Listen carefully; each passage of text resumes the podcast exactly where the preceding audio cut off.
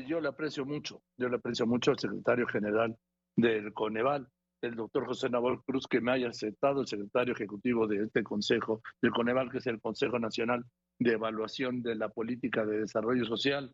Doctor, gracias por contestarme, se lo aprecio mucho. Muy buenas tardes. Muy buenas tardes, un gusto platicar contigo y todo tu auditorio. Gracias, doctor José Nabor Cruz. ¿Siguen siendo válidas estas cifras de 2018-2020 en cuanto al incremento de la pobreza en México? Dado la última información que tenemos disponible derivada de la encuesta nacional ingresos gastos de los hogares, que esta encuesta la levanta el INEGI cada dos años y que la última que está publicada data para 2020, pues efectivamente es el último dato disponible, este que en su momento, en agosto del año pasado, dimos a conocer desde Coneval. También, y, creo que el presidente lo comentó ayer mismo en la conferencia de la mañana, justamente en este estas últimas semanas de noviembre, INEGI está culminando un nuevo levantamiento de esta encuesta, de la encuesta nacional de ingresos de los hogares, la dará a conocer, de acuerdo a lo que la propia presidenta nos ha dicho eh, del INEGI, nos ha dicho a, a Coneval, la dará a conocer en julio del siguiente año, y es ahí donde Coneval va a actualizar la nueva estimación de pobreza correspondiente a 2022 y bueno, ahí ya tendríamos un nuevo dato de pobreza multidimensional. Pero estos datos que comentaba recién, pues, evidentemente son los últimos datos disponibles con este enfoque multidimensional que tenemos en Coneval para medir la pobreza. El presidente adelantó que vienen muy bien los datos del INEGI con una disminución en la pobreza. Justo para tener un, otro indicador que nos permita tener una mayor cercanía de cómo evoluciona la pobreza, solamente con la acotación que es en términos de pobreza laboral, es eh, un indicador que nosotros desde Conaval publicamos trimestralmente apoyándonos de la encuesta nacional de ocupación y empleo, la ENOE. Y ahí sí tenemos un comparativo, Joaquín, de lo que ocurrió durante la pandemia y el proceso de recuperación que ha habido eh, en los últimos años. Muy rápidamente te comento, para el dato promedio nacional, 36 ciento de la población en el primer trimestre de 2020 estaba en situación de pobreza laboral. ¿Qué es pobreza laboral? Tomamos solamente los ingresos laborales de los mexicanos y lo comparamos con el valor monetario de la canasta alimentaria. Obviamente se da todo el proceso de pandemia, eh, se cierre de actividades, sobre todo el sector turístico que sufrió muchísimo la afectación y reducción de empleos y de ingresos laborales y eso produjo un incremento de 10 puntos porcentuales de estos niveles de pobreza laboral de un 36 a un prácticamente 46% en el tercer trimestre de 2020. Y a partir de ahí, en el dato promedio nacional sí se ha dado de manera cíclica un proceso de recuperación. El último dato disponible es el correspondiente al segundo trimestre de este año, donde se ubica en un 38.3% de la población en situación de pobreza laboral. Ha habido un proceso de recuperación de los ingresos laborales, obviamente derivado en parte por eh, esta política de incremento de salarios mínimos. Obviamente lo que tenemos en los últimos trimestres es también una menor recuperación derivado, esta tendencia se frenó, también hay que decirlo, por el eh, incremento de precios de alimentos que ha habido en los últimos meses en nuestro país y obviamente en un contexto internacional, pero ciertamente, por un lado, se da, insisto, en este indicador de pobreza laboral una tendencia a recuperación post pandemia, pero aún estamos dos puntos porcentuales por arriba de lo que teníamos previo al inicio de la pandemia. Entonces, ciertamente ha habido un proceso de recuperación. De hecho, este en algún momento este dato también lo ha mencionado el presidente en términos de pobreza laboral, pero bueno, eh, ah, insisto, vamos en un proceso de recuperación, pero aún estamos ligeramente por arriba de lo que teníamos previo al inicio de la pandemia. El último dato que tienen de este último segundo eh, trimestre, ¿en qué porcentaje de la población está la pobreza laboral, doctor? 38.3%. Está por arriba de ese 36.8% que teníamos en el primer trimestre de 2020. Ahora, eh, de acuerdo, de acuerdo a ayer los datos hablando de la pobreza laboral, sí.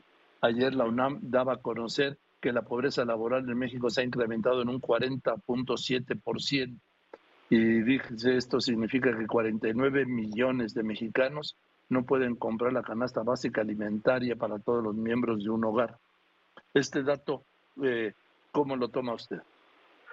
Bueno, eh, tiene un cierto parecido al que nosotros estimamos en el sentido de que, bueno, hay, hay unos componentes técnicos en cuanto a, los ingresos que incluso toma INEGI, tomamos nosotros en Coneval y, seguramente en este estudio de la pero ciertamente convergen a ese 38.3% que te comentaba, que es el último dato disponible para el segundo trimestre de este año. De hecho, hoy se dio a conocer la ENOI del tercer trimestre, mañana Coneval dará conocer la actualización de este dato eh, para el tercer trimestre de 2022 y bueno, ahí veremos qué ha ocurrido en cuanto al incremento de los precios de los alimentos. Eh, hay inclusive en el último trimestre algunos meses donde la canasta alimentaria creció en términos anualizados 14%, muy por arriba de la inflación general que se sitúa en un 8% anualizada. Entonces vamos a mañana a, reportar ya estos nuevos datos al tercer trimestre y veremos qué ha ocurrido en, ese eh, balance que yo le denomino en cuanto a lo, el efecto positivo del incremento de salarios que ha habido ya acumulado en los últimos cuatro años con este fenómeno inflacionario que en el contexto internacional y nacional pues hemos tenido en los últimos 12 meses. Eh, doctor, doctor senador Cruz, secretario general ejecutivo del Coneval. Coneval es el Consejo Nacional de Política de Desarrollo Social que mide justamente esto. Eh, estamos hablando que de 2018 a 2020 el número de mexicanos que pasaron a pobreza fue de 3.8 millones. Eh, cuando hablamos de esto, ¿hay algún referente de 2020 a 2022 que nos pueda apuntar hacia una disminución en el número de mexicanos que hayan pasado ahora de la pobreza a la pues al siguiente decir, vamos a ponerlo en esa amplitud que es la clase media, o que hayan abandonado la pobreza, pues. Es complicado, Joaquín, tener una perspectiva en este momento porque hay muchos factores, como justamente lo denominamos en este enfoque multidimensional. Hay temas de educación, de salud, de seguridad social, de condiciones de vivienda y de alimentación que utilizamos desde Coneval para tener ese dato de 43.9% de la población en situación de pobreza multidimensional para 2020. Pero sí que sí te puedo comentar en cuanto a este las posibles tendencias que podemos encontrarnos. Vamos a tener tendencias claramente estatales diferenciadas. Por un lado, te pongo el ejemplo de Quintana Roo. Quintana Roo de 2018 a 2020 fue el estado que mayor incremento en sus niveles de pobreza multidimensional tuvo. Eh, tuvo una expansión de 17 puntos porcentuales, pasó de un 34% de su población en 2018 en situación de pobreza multidimensional a casi el 50% de su población en 2020. Obviamente, y con varios indicadores, entre ellos pobreza laboral, pues podemos eh, analizar y plantear que al día de hoy ya Quintana Roo se encuentra inclusive en niveles no solamente de recuperación, sino tanto de empleo, de ingreso, de pobreza laboral, por abajo de lo que tenían previo al inicio de la pandemia. Entonces, seguramente va a haber, en ese caso particular de Quintana Roo, una recuperación eh, relativamente importante en términos de pobreza multidimensional cuando la reportemos en agosto del siguiente año, correspondiente a 2022.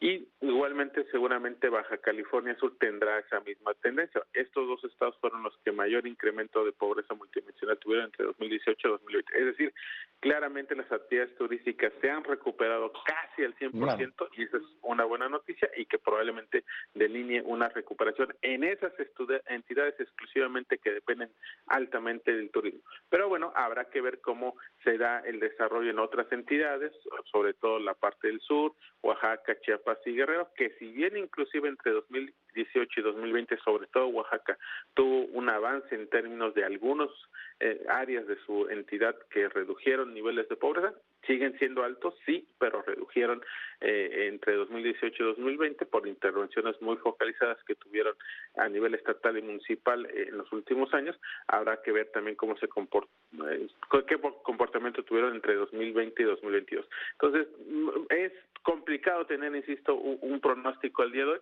pero sí me parece que puede haber ciertos signos de recuperación en algunas entidades muy particulares, pero en el agregado habrá que ver sobre todo cómo se da el efecto inflacionario en el precio de los alimentos, que es, digamos, la variable que roja o la alerta que tenemos en términos de todas las variables que tomamos en Coneval para medir la pobreza multidimensionalmente. O sea que hay dos factores, hay dos factores, doctor José Nabor Cruz. Uno, uno es el, la carestía, y otro es el aumento en el desempleo. Podríamos darlos como dos de los factores que han influido en el incremento de la pobreza que podrían incidir efectivamente en frenar ese proceso de recuperación de en términos de pobreza, efectivamente. Y es un fenómeno no solamente nacional, sino internacional, que el tema del precio de los alimentos y la expansión que ha ocurrido en los últimos 12 meses, ya casi 14 meses que llevamos con una tendencia alcista a nivel internacional, pues evidentemente eso ha frenado la recuperación que también varios de los países pues habían presentado después de la pandemia. Entonces, ese sería ciertamente un factor de riesgo, podríamos decir, sobre eh, lo que pueda acontecer eh, ahora mismo en términos de pobreza y en los siguientes meses, eh, insisto, en este proceso de recuperación que ha habido posterior a 2020. Yo tengo aquí estos datos del Coneval, lo recupero, doctor. En 2016 había un 43.2% de la población en pobreza. En 2018 bajó a 41.9. En 2020 subió a 43.9 por arriba de 16. Eso estamos hablando de porcentajes, pero el número de habitantes debe ser mucho mayor porque pues, ha aumentado la población notablemente del 2016 al 2020. Efectivamente, ya, en las cifras que mencionas, sobre todo entre 2018 y 2020, muy puntualmente tuvimos el incremento en 3.8 millones de personas. En términos porcentuales, también tuvimos la mayor afectación en pobreza extrema. En 2018 era el 7% de la población, en 2020 se ubicó en 8.5% y ahí me parece claramente que eh, en, en, el acumulado por varias entidades del país, el factor eh, decisivo que produjo este incremento de pobreza extrema se dio por la caída de los ingresos laborales. Coneval ocupa, utiliza diferentes fuentes de ingreso para medir el total de esta variable, ingreso laboral, ingreso por eh, remesas, ingreso por transferencias de programas sociales de los tres órdenes de gobierno, ingresos no monetarios. En ese sentido, prácticamente todos los ingresos se redujeron desafortunadamente entre 2018 y 2020, eh, derivado evidentemente por la crisis que derivó de la pandemia. Recordar que ese año cayó el, Producto Interno Bruto 8 puntos porcentuales y eso ciertamente tuvo una afectación relevante eh, en esa variable. Ahora bien, eh, ahora tenemos un proceso de recuperación en términos también de empleo, insisto, en términos de ingresos laborales y, bueno, también habrá que ver cómo se, se, está capturando la transferencia de programas sociales e inclusive de remesas, que si bien el agregado no se ve muy un, impacto muy fuerte, pero ya cuando lo desagregamos en algunas entidades estatales o inclusive algunos municipios, sí se ven algunos municipios de Zacatecas, de Michoacán, donde la dependencia de remesas es mucho, mucho más relevante que en el resto de los municipios del país. por último, por último, doctor José Nabor Cruz, secretario ejecutivo del Coneval.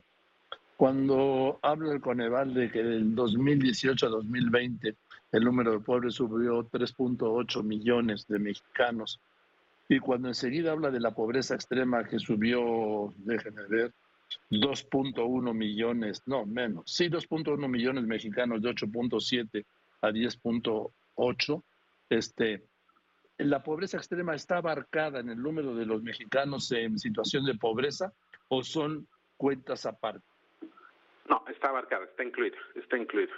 Al interior de esos 55 millones están eh, eh, también los de pobreza extrema. O sea que los 3.8 millones podríamos, eh, podríamos decir que de pobreza extrema fueron 2.1. Es correcto, es correcto, Joaquín. Y 3.7 en pobreza, ¿es correcto? Y 1.7 en pobreza. Exactamente, así es, así es. Bien, pues doctor, pues vamos a esperar el, obviamente que yo creo como todos los mexicanos, pues queremos que la pobreza disminuya y que cada día salgan más mexicanos de la pobreza pero cuando estamos hablando de un total de 55.7 millones de mexicanos de pobreza, estamos hablando de una cifra que es inaceptable para el país y no solo hablo del gobierno, hablo de todos los mexicanos. Eh, es correcto y por eso también eh, te comento muy rápidamente, Coneval pues no solamente tiene esta coordinación a nivel federal, sino también con estados y ahora también con municipios en los cuales les proveemos no solamente toda esta información y algunos otros indicadores que, publicamos eh, periódicamente en nuestra página internet, sino también acompañamos todos los procesos de evaluación de programas sociales del gobierno federal para justamente que se pueda ir, se, se reduzcan estas brechas sociales en el mediano y largo plazo en el país. Gracias, doctor José Nahor Cruz, secretario ejecutivo del Coneval. Le mando un abrazo y muchas gracias por toda su información. Mm, muchas gracias, un gusto platicar contigo de nueva cuenta y todo tu auditorio. Muy buena tarde. Igualmente, gracias, doctor.